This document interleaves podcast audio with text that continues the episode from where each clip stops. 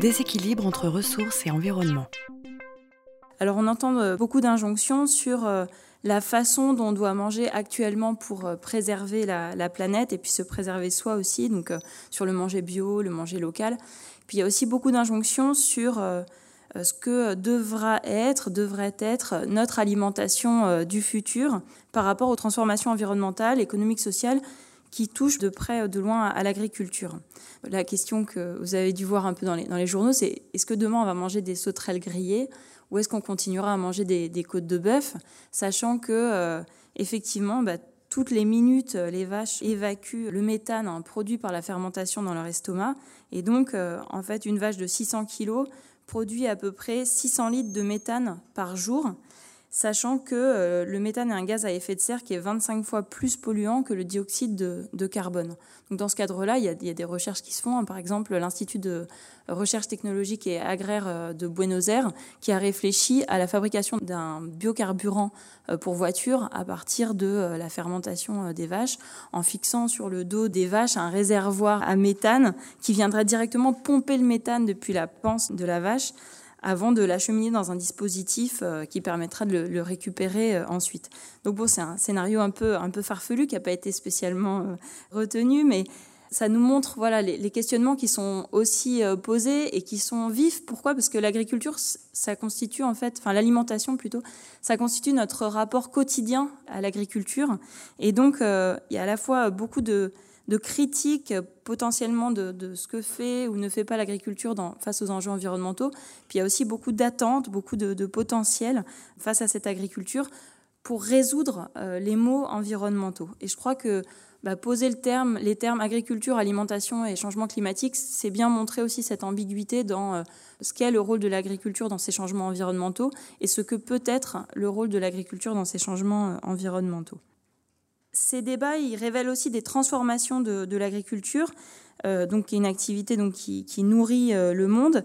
Et euh, avant donc de, rentrer précisément dans, trois points qui constituent les enjeux du débat autour d'agriculture et changement climatique, je voudrais juste revenir sur le contexte des nouveaux défis qui sont posés à l'activité agricole aujourd'hui.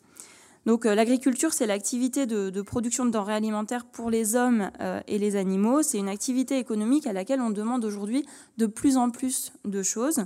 Elle a ressurgi sur le devant de la scène, vous devez le savoir, à l'occasion des crises alimentaires en particulier la crise de 2007-2008, le, débat euh, agricole est revenu, que ce soit dans les médias, au sein des institutions, au sein aussi des, des débats scientifiques. Et ce qu'il faut retenir, c'est que plus encore que la multiplication des scandales ponctuels, hein, que ce soit le concombre, les, lasagnes euh, à la viande de cheval, etc. En fait, cette insécurité hein, qui est exprimée euh, euh, régulièrement, que ce soit en 2007-2008, mais aussi plus récemment à travers les, scandales alimentaires, eh bien, cette insécurité, elle exprime, elle met en évidence l'incapacité des écosystèmes à supporter l'accroissement actuel des taux de production et de, consommation. Et donc ces moments de crise, ils interrogent à la fois la disponibilité des ressources agricoles, ils interrogent aussi l'accessibilité à laquelle peuvent prétendre les populations.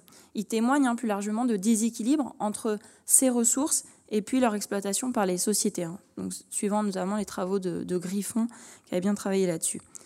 Euh, ces, éléments, ils viennent s'ajouter, ils révèlent hein, un contexte de, changements environnementaux euh, euh, très important et ils refont le lien entre les questions agricoles et les questions environnementales.